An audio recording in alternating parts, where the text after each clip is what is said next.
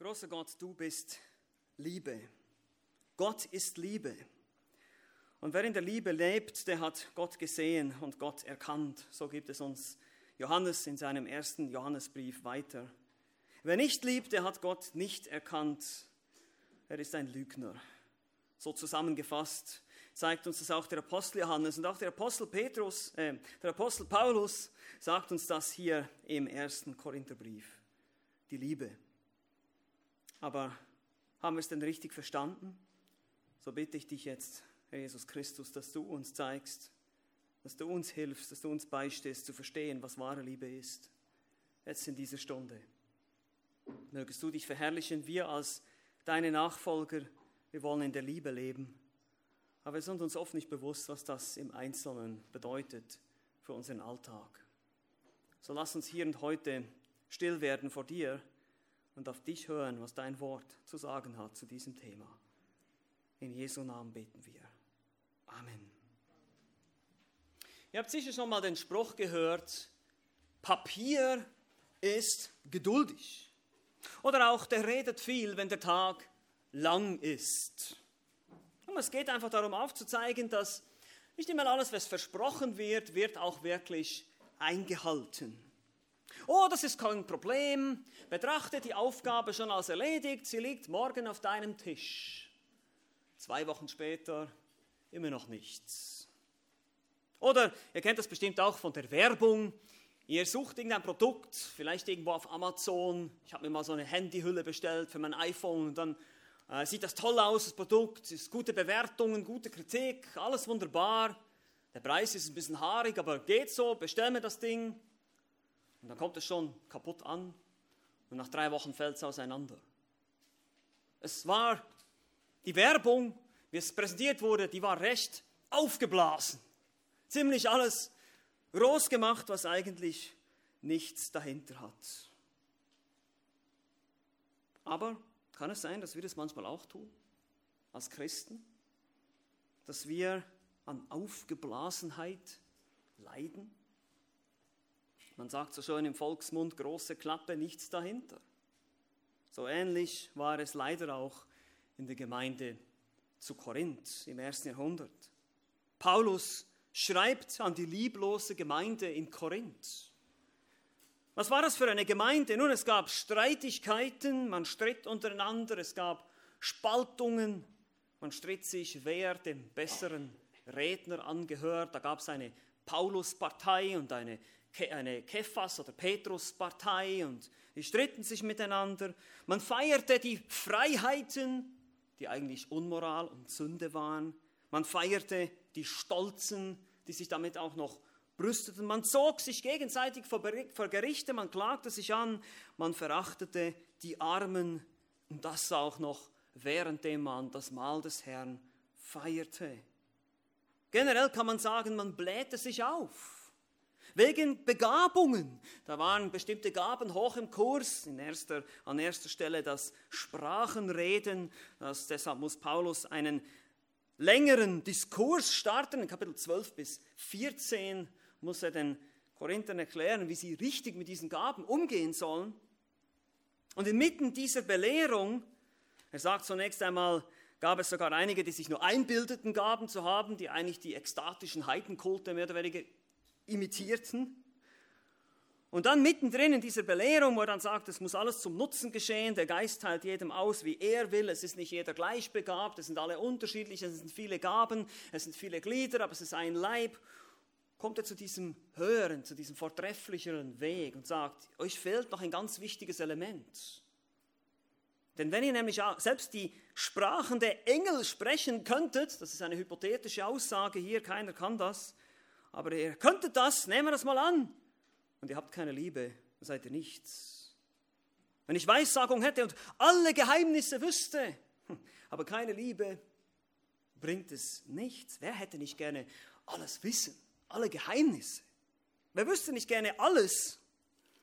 Aber Paulus sagt, wenn du keine Liebe hast, bringt dir das gar nichts. Und so ist die Liebe das wichtigste Element, das in Korinth fehlte. Und auch bei dir und bei mir heute im persönlichen Christsein auf keinen Fall fehlen darf, in deinem christlichen Dienst, in deinem Alltag, wo immer du dich bewegst. Unser Dienst ist ja nicht nur hier, wenn wir uns am Sonntag zusammenkommen und treffen und auf Gottes Wort hören, sondern es ist auch unter der Woche. Da ist es viel wichtiger. Das ist ein persönlicher Gottesdienst. Das ist da, wo du deinen Leib hingibst als ein Gott wohlgefälliges, vernünftiges Schlachtopfer, so wie es Römer 12 sagt. Liebe ist diese Komponente, die fehlte in Korinth. Und wir haben uns einige schon angeschaut, das war letzten Sommer. Und deshalb, ich gehe die nur ganz kurz durch. Wir haben angefangen, diese Vollkommenheiten der Liebe zu betrachten. Ihr wisst ja, Paulus hat sich nicht einfach hingeschrieben und gesagt, okay, ich schreibe jetzt hier mal ein wunderbares Gedicht über die Liebe. Nein, sondern das ist Teil seiner Ermahnung. Er sagt, schau mal, so ist die Liebe. Letztlich könnte man für die Liebe auch einfach Christus einsetzen. Christus ist so. Und so hat er dieses, diesen Text verfasst. Wir haben uns angeschaut, die Liebe ist langmütig. So sollte auch jeder Christ sein. Das heißt geduldig. Gütig, das bedeutet so viel wie freundlich. Die Liebe neidet nicht, heißt es dann weiter. Ging um das Thema Eifersucht. In Korinth war es vor allem wegen den Begabungen. Der eine beneidete den anderen über seine Gabe. Oh, warum kann ich nicht Sprachen reden? Warum habe ich diese Gabe nicht bekommen? Ich will das auch. Neid. Schließlich das Gegenteil von Neid. Die Liebe prahlt nicht. Oh, ich bin ja so viel besser als alle anderen. Ich habe diese Gabe. Ihr habt sie alle nicht. Edgy Badge. Prahlen, angeben. Und nun kommt Paulus zur fünften Eigenschaft, was die Liebe nicht tut.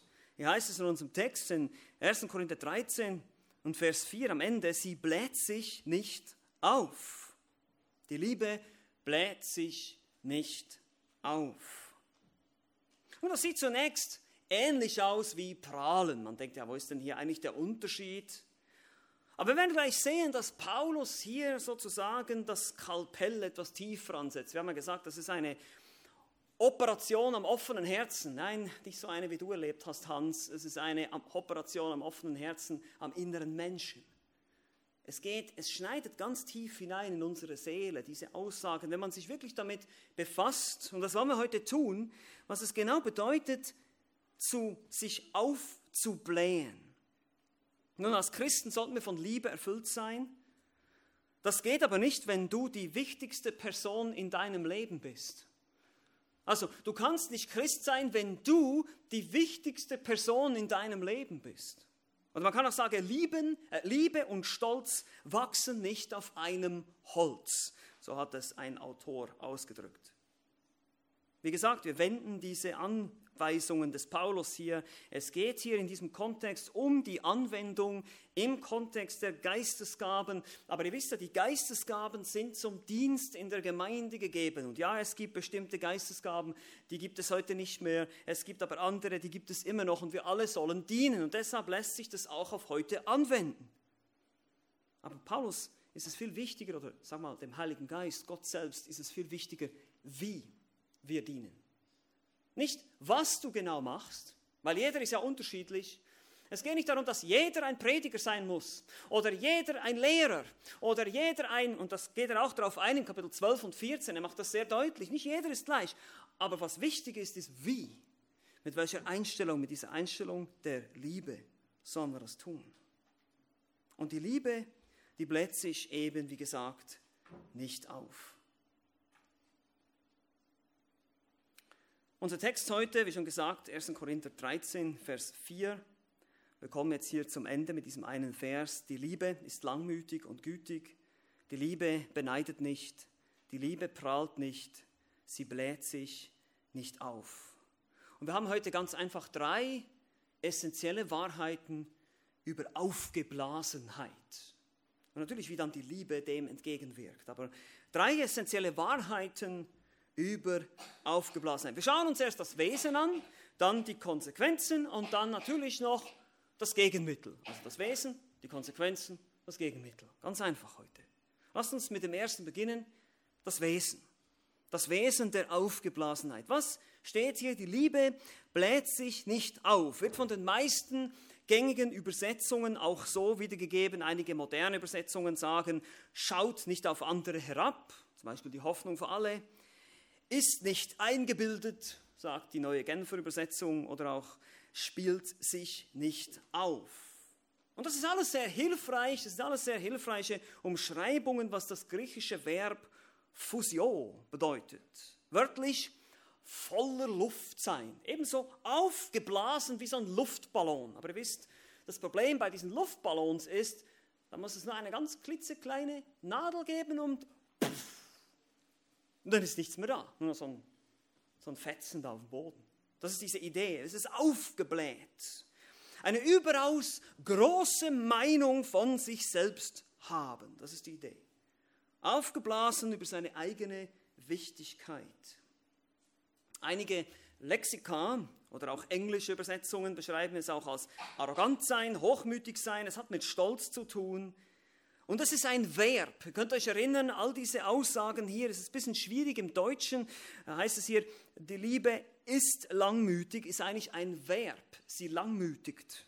Und die Liebe ist gütig, ist auch ein Verb. Sie gütigt. Das sind alles Handlungen hier. Sie bläht sich nicht auf, ebenfalls, ist ein Verb. Das tut sie nicht. Das steht im Präsens, das ist also ein Dauerzustand. Die Liebe tut das andauernd nicht. Das ist nicht ihre Gewohnheit, das ist nicht ihr Lebensmuster, das ist nicht das Lebensmuster einer Person, der von wahrer Liebe erfüllt ist. Im Vergleich zu Neid und Angeberei, wir haben gesagt, Neid, die eine Seite, ich möchte das, was der andere hat, und Angeberei ist, ich mache, ich fühle mich gut dabei, dass der andere das nicht hat. Ist das ein bisschen das Motiv dahinter, diese Aufgeblasenheit, hinter beiden? Wenn ich andere beneide, bin ich stolz, bin ich aufgeblasen, weil ich habe das Gefühl, ich habe das Recht, das auch zu haben. Wenn ich angebe, bin ich ebenfalls aufgeblasen, weil ich denke, ich bin etwas Besseres.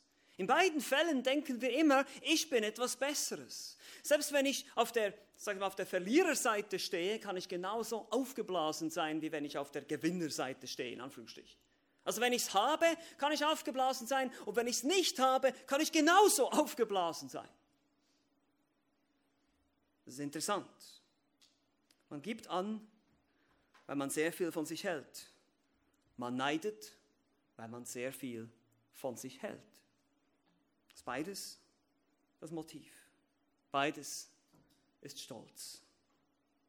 Und im Korintherbrief findet man dieses Verb einige Male. Zum Beispiel in Kapitel 4 sagt Paulus, damit ihr euch nicht aufbläht für den einen gegen den anderen. Da dachte einer, er wäre geistlicher als der andere und blähte sich auf. Einige aber haben sich aufgebläht, heißt es auch in 1. Korinther 4, 18. Und ihr seid aufgebläht, sagt Paulus in 1. Korinther 5, Vers 2. Hier ermahnt Paulus die Korinther, weil sie aufgebläht waren aufgrund ihrer Freiheiten. Da gab es einen Mann, der in schrecklicher Sünde lebte, in Unmoral und die Korinther waren noch stolz drauf. Und Paulus sagt, ihr seid einfach aufgebläht. Das ist, das ist Angeberei. Und da ist nichts dahinter. Das sind keine Freiheiten. Weiter in Kapitel 8 warnt Paulus vor Aufgeblasenheit bezüglich persönlicher Erkenntnis. Er sagt, was aber die Götzenopfer betrifft, so wissen wir, denn wir alle haben Erkenntnis, die Erkenntnis bläht auf, die Liebe aber erbaut. Erkenntnis alleine, wenn ich viel Wissen habe, viel erkenne hier im Zusammenhang mit den Götzenopfern, kann mich aufblähen, dass ich stolz werde.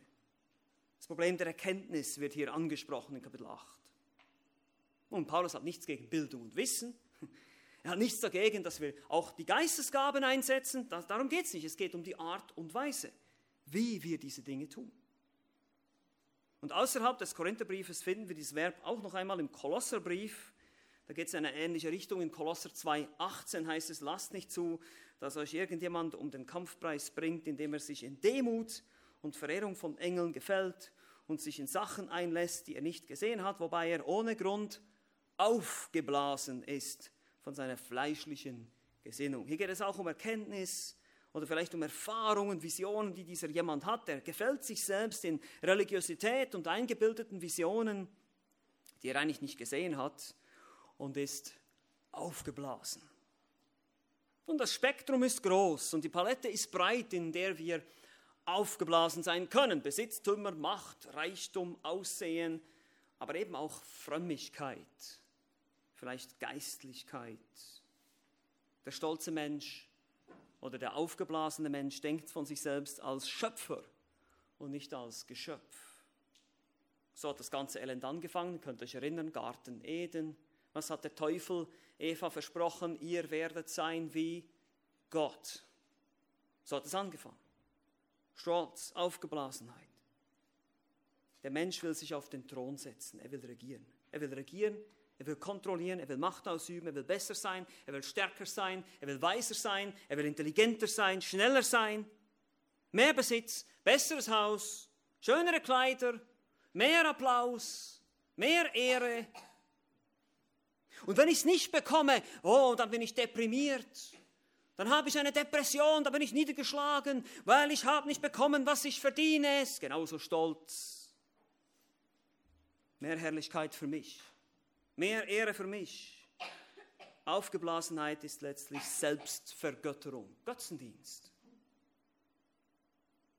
Wie die Werbung auf Amazon. Mr. Wichtig, nur nichts richtig.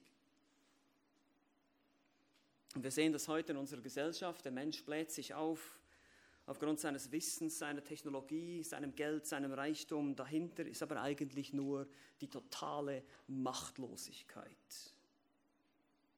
Angeberei ist aber nur die Spitze vom Eisberg. Aufgeblasenheit hat nämlich Folgen. Es hat Folgen. Und die wollen wir uns jetzt anschauen. Einfach dass wir uns selber ein bisschen prüfen können. Und wie ich schon gesagt habe, wir werden das, das Messer jetzt sehr tief setzen und nur die Gnade unseres Herrn Jesus Christus kann uns da raushelfen. Wir sind alle hoffnungslos. Wir werden gleich sehen, wie, wie aufgeblasen ihr seid. Man denkt, Aufgeblasenheit, ah, damit habe ich jetzt nicht so ein Problem. Okay, lasst uns mal sehen. Okay, wir haben uns das Wesen angeschaut, jetzt schauen wir die Konsequenzen an die Konsequenz. Wie äußert sich diese Aufgeblasenheit? Weil die Aufgeblasenheit ist eine Herzenseinstellung, die können wir nicht sehen. Ich kann nicht sehen, ob du aufgeblasen bist in deinem Herzen oder nicht. Aber wir können es an Handlungen und Verhaltensweisen sehen. Es äußert sich, es gibt Früchte. Ja, diese Früchte, die hängen dann am Baum, die kann man sehen. Die Wurzel ist der Stolz, die Aufgeblasenheit. Aber die Früchte, das ist das, was man sehen kann. Also hier ein paar Früchte, die ihr euch aufschreiben könnt, einfach zur Selbstprüfung. Erstens, Unbelehrbarkeit. Das ist logisch. Wer aufgeblasen ist, wer viel von sich hält, der lässt sich nicht belehren. Wer Zurechtweisung hasst, der ist töricht. Sprüche 12, Vers 1b. Es gibt ein anderes Wort für töricht. Es beginnt mit D und hört mit um auf. Dumm. Okay? Also wer sich nicht belehren lässt, ist dumm, er ist aufgeblasen. Man kann keinerlei Kritik oder Ermahnung vertragen.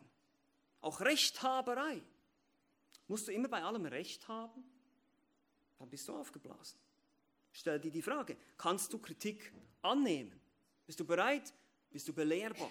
Das ist das Erste. Unbelehrbarkeit, die erste Konsequenz von Aufgeblasenheit. Die zweite, das sind jetzt alles Unterpunkte von Punkt 2, ne, sodass ihr mit der Gliederung folgen könnt. Ne? Also Konsequenzen, erstens Unbelehrbarkeit, zweitens, interessant, Irrlehrer. Irrlehrer.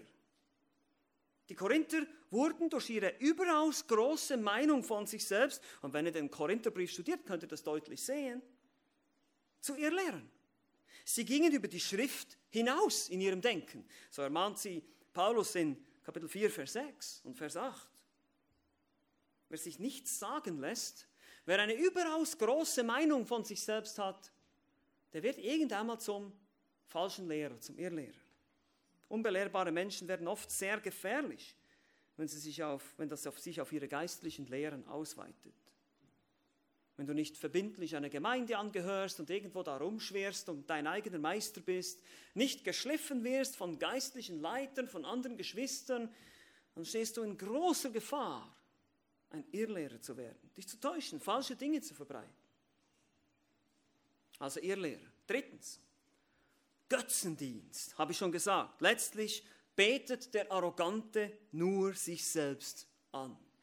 Es ist in erster Linie eine Sünde gegen Gott. Du denkst selbst, dass du wie Gott bist, denn du weißt alles besser. Kannst alles besser. Bist sowieso besser als alle anderen. Oder begehrst es so zu sein und bist frustriert, weil du es nicht bekommst. Das ist alles Götzendienst. Am Ende betest du diese Dinge an, diese Fähigkeiten, was immer du da begehrst, ist wie ein Götze in deinem Herzen. Götzendienst. Viertens, eine vierte Konsequenz, Leichtsinn.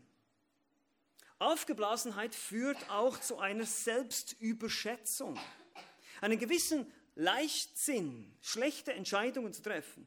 In 1. Korinther 10, Vers 12 heißt es, daher wer zu stehen meint, sehe zu, dass er nicht falle.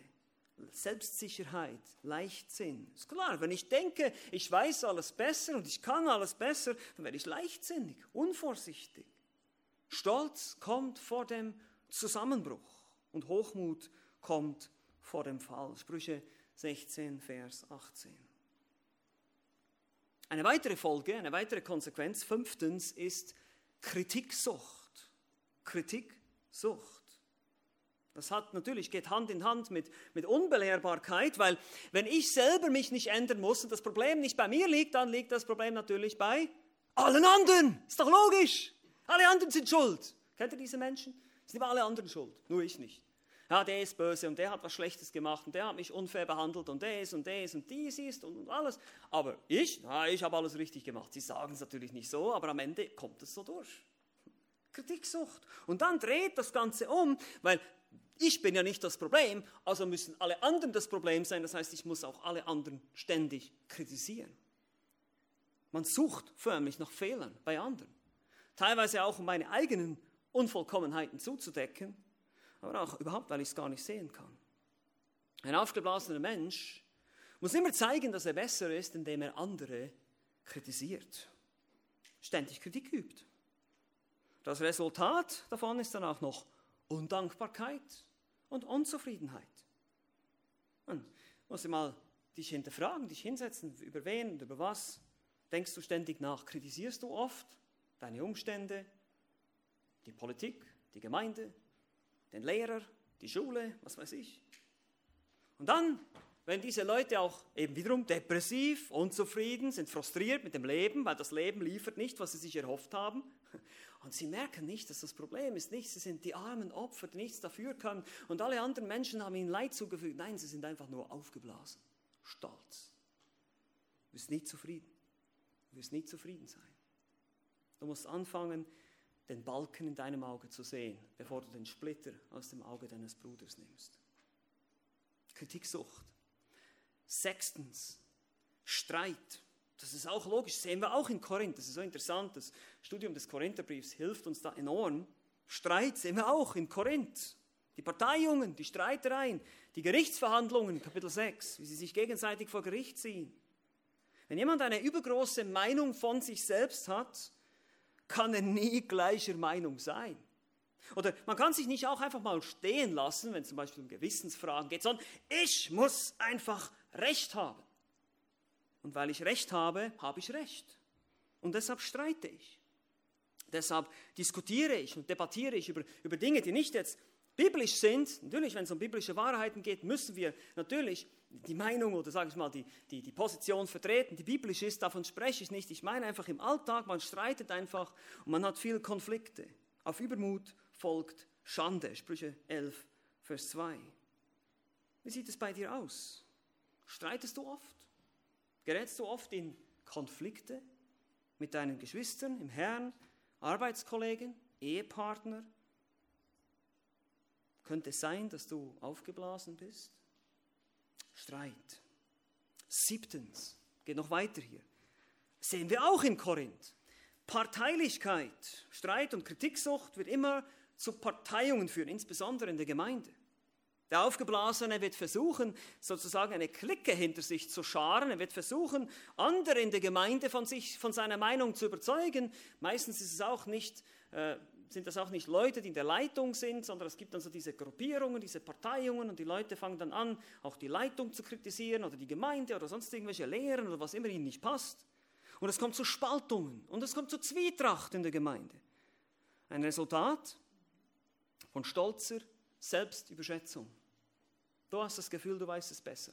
Du hast das Gefühl, du hast die Weisheit mit dem Löffel gefressen. Das ist Aufgeblasenheit. Und so ziehen sie dann eine Gefolgschaft hinter sich her und versuchen, Leute abzuziehen. Durch Übermut entsteht nur Streit. Sprüche 13, Vers 10. stell dir die Frage, bist du parteiisch? Hast du Lieblingsleute? Hast du so eine Clique, mit der du gerne abhängst? Und ich sage nicht, es ist normal, dass wir in der Gemeinde mit manchen Leuten ein bisschen enger und mit anderen ein bisschen weniger eng sind. Das ist völlig okay, darum geht es hier nicht. Aber so um die, die Frage, sich selber zu stellen, ist mein Herz manchmal so ein bisschen, bin ich da mal so ein bisschen am, am denke ich, ich schütte das Herz aus oder ich habe ein Gebetsanliegen, ja, aber dann ist es eigentlich eine Art Läster. Clique, Bildung, Parteiung. Und das geht dann gleich in Nummer 8. Parteilichkeit, 8, Verleumdung. Darin kommt es auch zum Ausdruck in der Verleumdung. Es ist eine weitere Folge von Aufgeblasenheit. Der Aufgeblasene will natürlich nicht, dass andere besser dastehen als er, deshalb macht er andere nieder. Manchmal aber auch einfach nur, weil er so sehr überzeugt ist von seiner eigenen Meinung. Ihr wisst, das sind die schlimmsten Leute, die ihre eigene Meinung selber bestätigen. Ich habe ich hab diese Meinung hier und jetzt gehe ich da aufs Internet und suche mir noch diese anderen Leute, die dann meine Meinung bestätigen. Jetzt habe ich eine Meinung. Jetzt, das weiß ich jetzt. Ich habe jetzt studiert und ich weiß jetzt, das ist richtig. Äh, wie bitte? Das ist die eigene Meinung selber bestätigen. Das ist sehr, sehr gefährlich. Und das führt dann zu Verleumdung. Ja, ich versuche dann andere niederzumachen. Wie sieht es bei dir aus? Redest du schlecht über andere hinter ihrem Rücken? In der Gemeinde, am Arbeitsplatz, wo auch immer. Hörst du zu, wenn Verleumdung ausgesprochen wird? Das ist auch ganz wichtig. Es geht nicht nur darum, dass wir unsere Zungen beherrschen sollen, wenn wir andere, dass wir andere nicht verleumden, sondern es geht auch darum, was höre ich mir an? Wenn jemand zu mir kommt, hey, hast du schon gehört? Das und das und das und das. Moment, geht es hier um mich? Nein, geht nicht um mich. Um wen geht es denn? Ja, dann bitte sprich mit dieser Person, sprich nicht mit mir darüber. Das ist ganz, ganz wichtig. Aber oft ist hier ein gewisser Stolz dahinter. Ich versuche eben andere niederzumachen, um meine eigenen Fehler zuzudecken. Verleumdung. Neuntens, eine neunte Konsequenz von Aufgeblasenheit ist Rücksichtslosigkeit. Wenn man aufgeblasen ist und stolz, dann wird man hart und gefühllos gegen andere. Vor allem gegen Schwache, vor allem gegen solche, die in meinen Augen minderwertig sind irgendeiner Form. Man wird stolz, man wird überheblich, man schaut auf andere herab, so hat es die eine Übersetzung auch wiedergegeben. Man hat kein Verständnis für Leute, die vielleicht etwas weniger gebildet sind oder mit bestimmten Dingen kämpfen, mit denen ich kein Problem habe. Man hat irgendwie kein Feingefühl, vielleicht auch kein Taktgefühl. Man ist einfach grob. Man ist ja perfekt. Man weiß ja alles besser. Auch hier wie sieht es bei dir aus? Noch eine zehnte hier, eine zehnte Konsequenz. Gleichgültigkeit. Ja, das ist auch interessant. Gleichgültigkeit. Aufgeblasene, der hält so viel von sich selbst, dass er denkt, er braucht andere nicht. Andere Menschen brauche ich nicht. Ist mir egal. Der Mensch, der viel von sich hält, wird auch nicht viel tun in der Gemeinde, wird eben nur so am Rand stehen und ständig kritisieren, was alles falsch läuft hier, aber wird sich nie wirklich in den Dienst investieren. Kümmert sich nicht um andere, packt nicht an, wenn es wirklich was zu tun gibt. Geht nicht den Schwachen nach, den Uninteressanten. Das ist mir viel zu niedrig, sowas will ich gar nicht machen. Aufgeblasen, gleichgültig. Man ist gleichgültig. Und elftens, eine weitere Folge, eine weitere Konsequenz, die man ebenfalls im Korintherbrief sehen kann, ist Unmoral. Unmoral. Ein arroganter Mensch isoliert sich, verliert den Schutz der Gemeinde, der Geschwister, die in sein Leben hineinreden könnten, und er fällt in Sünde. Sprüche 18, Vers 1, wer sich absondert, der sucht, was ihn gelüstet und wehrt sich gegen alles, was heilsam ist. Ich habe das leider schon so oft erlebt, dass Menschen sagen, nee, ich will jetzt nicht hier und ist nicht so wichtig und ja, Gemeinschaft, ich komme dann ein andermal wieder. Und, und dann plötzlich fallen sie halt immer mehr in Sünde, weil sie isoliert sind, weil sie die Gemeinschaft nicht haben, weil sie die Ermahnung nicht hören, weil sie die Ermutigung nicht hören, weil sie den Trost nicht hören durch andere Geschwister, durch die Zeugnisse. Deshalb ist Gemeinschaft so wichtig. Und die Korinther erkannten die Entsetzlichkeit der eigenen Sünde nicht mehr. In Kapitel 5 sehen wir sogar, dass sie stolz darauf waren. Eben, die waren so aufgeblasen, dass sie blind wurden für die Unmoral, für die Sünde. Genauso im Kapitel 6. Der Gang zu Prostituierten war kein Problem, wie Essen und Trinken. So haben sie es beschrieben. Der Aufgeblasene verliert die Furcht vor dem Herrn. Er nimmt alles ganz locker. Kennt ihr das auch heute? Vieles wird so locker vom Hocker und ich sage nicht, wie soll nicht lustig sein, entspannt sein, aber es, ist, es, muss heute alles lustig und locker sein, selbst in Gemeinden. Die, die Predigten müssen unterhaltsam sein und cool und lustig und möglichst viele Witze und Geschichten, Anekdoten. Und ihr merkt schon, dass es hier nicht so ist. Das hilft euch nicht. Sondern wir wollen die Dinge nicht locker nehmen, die hier stehen, sondern das sind sehr, sehr ernste Wahrheiten. Das ist sehr, sehr wichtig, was wir hier lesen. Und es ist sehr überführend. Es, ist, es schneidet sehr tief in unser Fleisch und wir fangen an, nach Christus zu rufen, Herr, hilf mir. Ich erkenne mich hier wieder und ich denke mal und ich hoffe mal, dass jeder von uns sich hier wiedererkennt in diesen Dingen. Und wie lieblos ich immer noch bin und wie viel ich immer noch zu lernen habe. Und ja, Gott sei Dank, der Herr hat uns Christus geschenkt. Christus ist ans Kreuz gegangen. Er ist gestorben für diese Dinge, ja, für deine lieblosen Gedanken, für all deine Rücksichtslosigkeit, für all deine Unmoral, für all deinen Stolz, für all das ist er ans Kreuz gegangen, wenn du ihn noch nicht kennst. Und wenn du heute an ihn glaubst, dann wird dir das alles vergeben. Aber er möchte noch mehr. Er möchte, dass du verändert wirst in sein Bild. Er möchte, dass du in Liebe lebst. In einer solchen Art der Liebe, die diese Dinge diese Dinge hinter sich lässt, belehrbar ist und lieb, liebevoll ist. Wie sieht es bei dir aus? Nimmst du Sünde locker in deinem Leben? Weil du denkst, du weißt es besser? Denkst du, ich schaffe das schon, das kriege ich schon hin? Alles andere oder allen anderen wird das passieren, nur mir nicht. Uh, das ist die größte Torheit, sage ich euch. Das haben schon so viele Menschen gesagt, allen anderen nur mir nicht und sie sind gefallen. Wir finden viele Beispiele auch in der Schrift dafür. Menschen, die weise waren, wie ein Salomo, der überaus, der alle Weisheit hatte und trotzdem fiel er in Sünde. Das ist Aufgeblasenheit, das ist Selbstsicherheit. Jetzt denkst du vielleicht, okay, ich habe es verstanden, alles klar, ich sehe die Gefahr, es ist wirklich sehr, sehr schwer. Was machen wir dagegen? Keine Sorge, wir haben noch einen dritten Punkt. Wir haben drei essentielle Wahrheiten. Der erste ist das Wesen, zweite die Konsequenzen und jetzt kommt drittens das Gegenmittel. Das Gegenmittel gegen die Aufgeblasenheit. Das kann man in einem Wort zusammenfassen. Demut. Demut. Aber Demut ist nicht so einfach zu definieren, weil es gibt auch falsche Demut. Die habe ich schon angesprochen. Die falsche Demut ist eben diese, diese Opferrolle. Ja, ich bin ein Armer und mich mag keiner. Das ist keine Demut, Liebe, meine Lieben. Bitte, verwechselt das nicht. Es gibt viele Menschen, die haben falsche Demut. Das ist überaus Stolz, wenn jemand so denkt. Das ist die Opferrolle, das ist die Psychologisierung heute. Jeder ist ein Opfer, keiner kann was dafür. Ich bin ein Opfer meiner Umstände, deshalb handle ich so und so und so. Das ist Stolz, das hat damit nichts zu tun, das ist nicht wahre Demut. Aber was ist denn Demut? Nun, okay, es ist die, das Gegenteil von Aufgeblasenheit, kann man jetzt sagen, okay. Aber es ist eben, wenn wir Aufgeblasenheit so definieren, dass wir sagen, es ist eine überaus große Meinung von sich selbst zu haben, dann ist Demut eben eine überaus kleine Meinung von sich selbst zu haben. So kann man es definieren. Ich habe eben keine große Meinung von mir selbst. Ich misstraue mir selbst. Ja, überaus trügerisch ist das Herz und böse. Wer kann es ergründen, heißt es in Jeremia 17, Vers 9. Und Praktizieren wir das auch? Misstraue ich meinem eigenen Urteilsvermögen? Bin ich bereit, auf andere zu hören, auf die Schrift zu hören, wenn die was anderes sagen, als ich denke, wenn das nicht meine Perspektive ist, so wie ich das beurteilen würde? Wenn die Schrift etwas sagt, was mir nicht gefällt, bin ich bereit zu hören? Bin ich bereit, mich zu demütigen?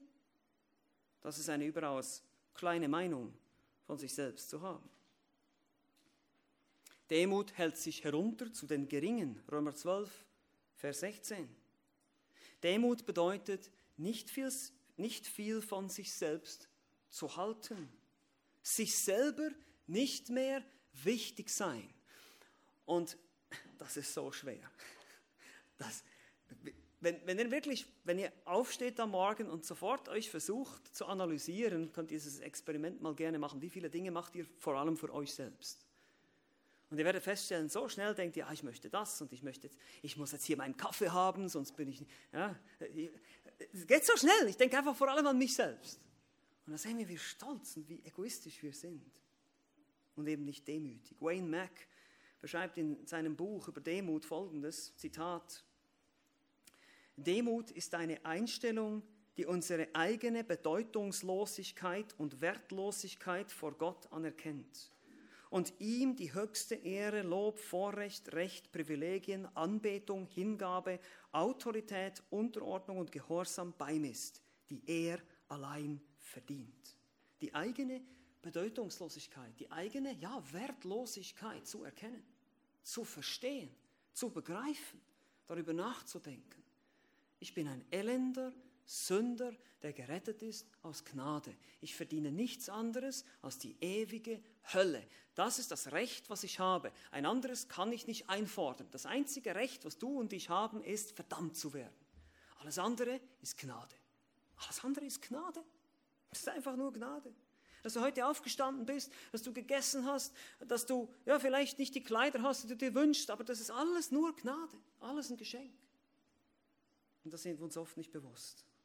Wir sind nur Staub und Asche. So hat es Abraham formuliert. Wir sind begrenzt. Begrenzt in Wissen, begrenzt in Weisheit, begrenzt in Erkenntnis, begrenzt in Fähigkeiten, begrenzt in Kraft, begrenzt in Macht. Ich, ich sage immer wieder, es gibt Dinge, die kann ich wirklich gut, da hat der Herr mir Gaben gegeben, predigen, Musik machen. Und dann stellt mich in die Küche und dann werdet ihr mich auslachen. Ich bin absolut nutzlos. Das kann meine Frau bestätigen. Ja, aber wir sind begrenzt. Wir, wir haben nicht alle Fähigkeiten. Wir haben vielleicht ein paar Gaben bekommen, aber diese Gaben, die kommen auch nur von Gott. Das ist auch nur geschenkt.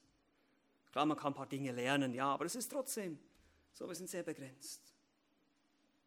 Und dann kommt noch dazu, obendrauf, zu dieser Begrenztheit, diese, diese eingeschränkte Sicht, ihr könnt euch gar nicht vorstellen, wie wenig wir eigentlich wissen. Wir haben so keine Ahnung.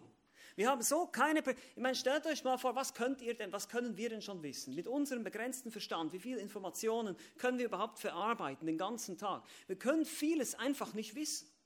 Wir können uns nur klammern an das, was Gott uns offenbart. Da ist wahres Wissen. Alles andere können wir vergessen. Aber dann kommt noch obendrauf, dass wir nicht nur begrenzt sind, dass wir ein sehr, sehr eingeschränktes Blickfeld haben. Keiner von uns weiß, was auf der ganzen Welt geschieht, in jeder Sekunde, jetzt, zu jeder Zeit, gleichzeitig. Alles, was gerade geschieht, ihr könnt es nicht wissen, nur Gott weiß es. Aber wir sind auch noch Sünder. Das kommt noch dazu. Wir sind noch sündig. Wir sind sündig, wir haben, wir haben ein, ein Herz, das, das immer abweicht, das immer versucht, in die Irre zu gehen, von Gott wegzulaufen. Das kommt noch dazu. Und eine Person, die wahrhaftig demütig ist, versteht, dass der Grund für ihre Existenz nicht ein Selbstzweck ist. Ich bin nicht hier, um mir zu dienen, um bedient zu werden.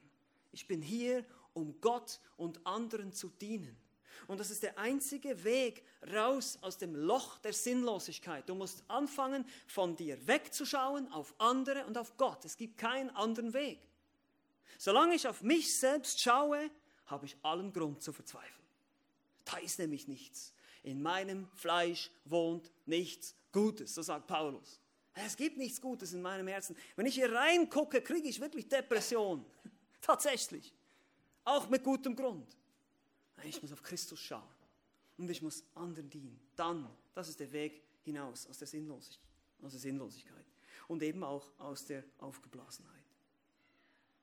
Eine wahrhaft demütige Person vertraut auch nicht auf ihre eigene Weisheit und Intuition. Sie misstraut ihrem eigenen Herzen und vertraut allein auf Gottes Wort. Allein hier ist Weisheit zu finden. Wir hinterfragen Gott nicht, wir kritisieren Gott nicht, wir glauben und vertrauen auf seine vollkommene Souveränität. Das ist Demut. Das ist leicht umschrieben und schwer praktiziert. Lass uns daher noch ein paar Lektionen zusammenfassen. Man könnte hier viel sagen dazu. Ich möchte euch einfach vier konkrete Anwendungen geben. Vier, die könnt ihr euch jetzt nochmal aufschreiben. Vier Anwendungen. Wie kann ich, weil das ist so schwer, Demut lernen. Ihr habt vielleicht auch schon den Spruch gehört, ja, ähm, wenn man Demut, wenn man denkt, man hat Demut gelernt, dann ist man stolz. Und das ist nicht unbedingt wahr. Man kann Demut lernen, sonst würde die Bibel uns nicht auffordern dazu, demütig zu sein. Umkleidet euch mit Demut. Im Petrusbrief lesen wir davon. Also es kann nicht sein, dass es nicht lernbar ist, aber die Frage ist der Weg dahin. Und hier sind vier Schritte oder vier Anwendungen für dich. Die erste ist ganz wichtig. Verstehe, wer du vor Gott bist. Denke mal darüber nach. Wir haben ganz am Anfang den Psalm gelesen, was ist der Mensch? Das ist eine gute Frage. Was ist der Mensch? Was bin ich schon? Was ist der Mensch, dass du an ihn gedenkst und der Sohn des Menschen, dass du auf ihn achtest? Wer bin ich schon? Ich bin nicht so toll oder so wichtig, wie ich denke. Und Gott hat mich auch nicht gerettet, weil ich so toll und so wichtig bin. Und weil er sein Reich ohne mich nicht bauen kann. Das ist nicht der Grund. Nein. Ich glaube, er könnte es alleine viel besser. Nein, das ist nicht der Punkt. Nur er allein, weil er gnädig ist und mich erwählt hat. Ja, er musste mich ziehen.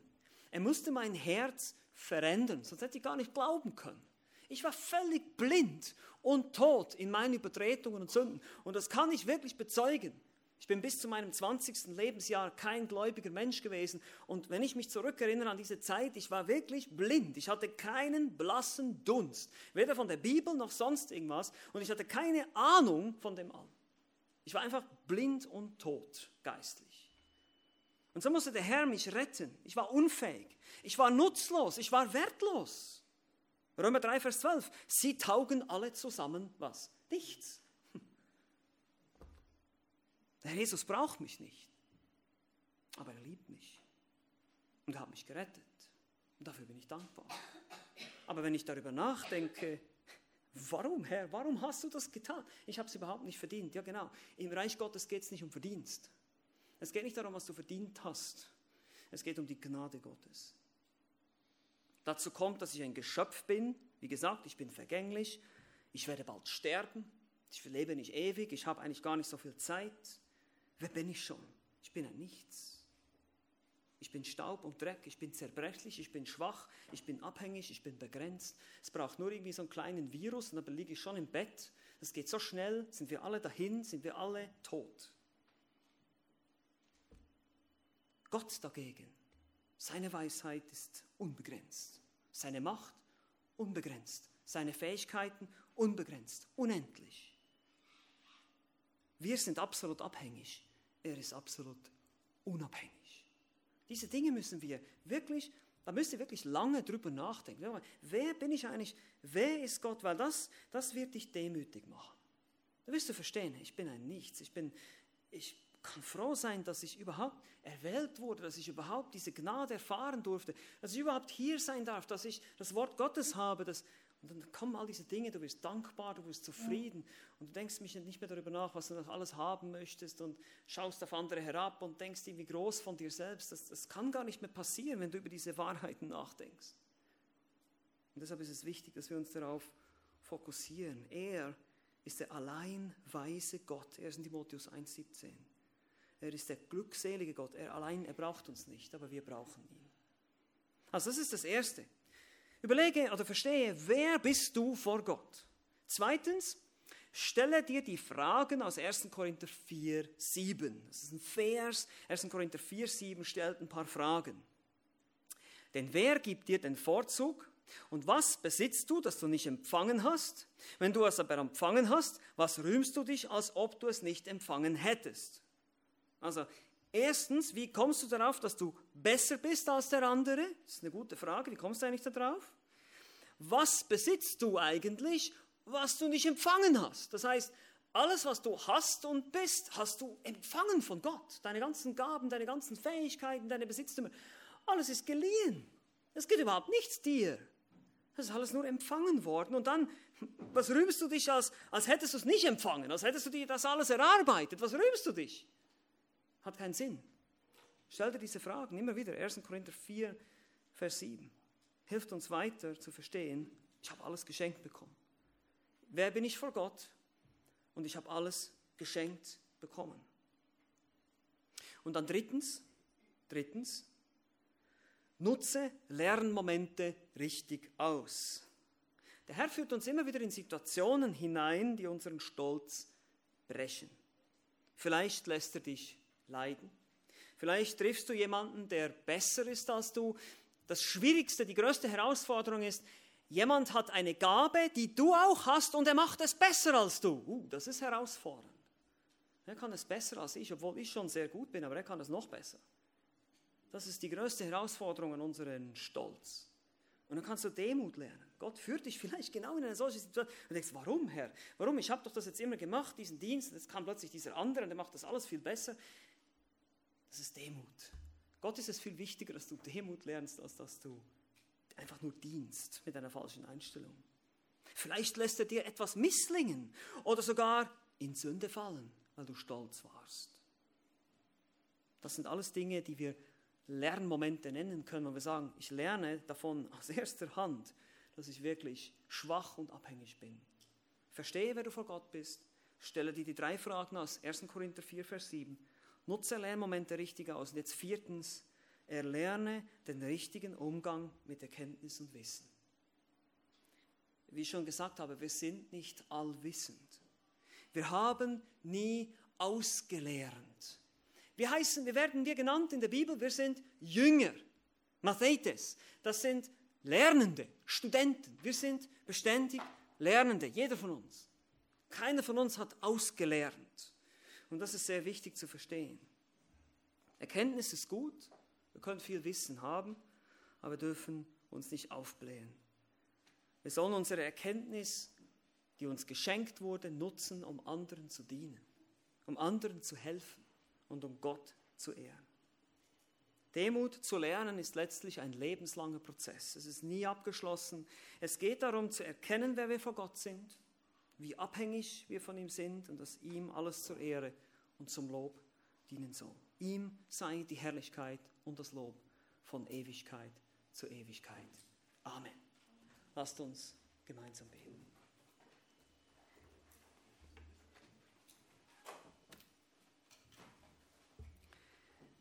Ja, Herr Jesus Christus, einmal mehr sehen wir einerseits deine große Liebe zu uns, deine große Geduld, deine Langmut, deine Güte und auch, dass du nicht jemand bist, der es wie einen Raub festgehalten hat, Gott leicht zu sein, sondern du hast dich gedemütigt, du bist Knecht geworden, du hast dich unter die Menschenhand begeben, die dich gepeinigt hat und getötet hat, dich, den Unschuldigen, den Gerechten für die Ungerechten. Danke dafür, danke für deine Güte und danke, dass wir das lernen dürfen, immer mehr dir nachzufolgen, deinen Fußstapfen zu folgen. Diese Art, diese Lammesart zu übernehmen, wie du gelebt hast. Das ist unser Vorbild, das ist das, was Paulus hier beschreibt im 1. Korinther 13. Möge unser Leben immer mehr von deiner Liebe erfüllt sein, von deiner Selbstlosigkeit, von deiner Demut mögest du uns Gnade dazu schenken, denn wir sind schwach, wir brauchen deine Hilfe. Wir bitten darum. In Jesu Namen.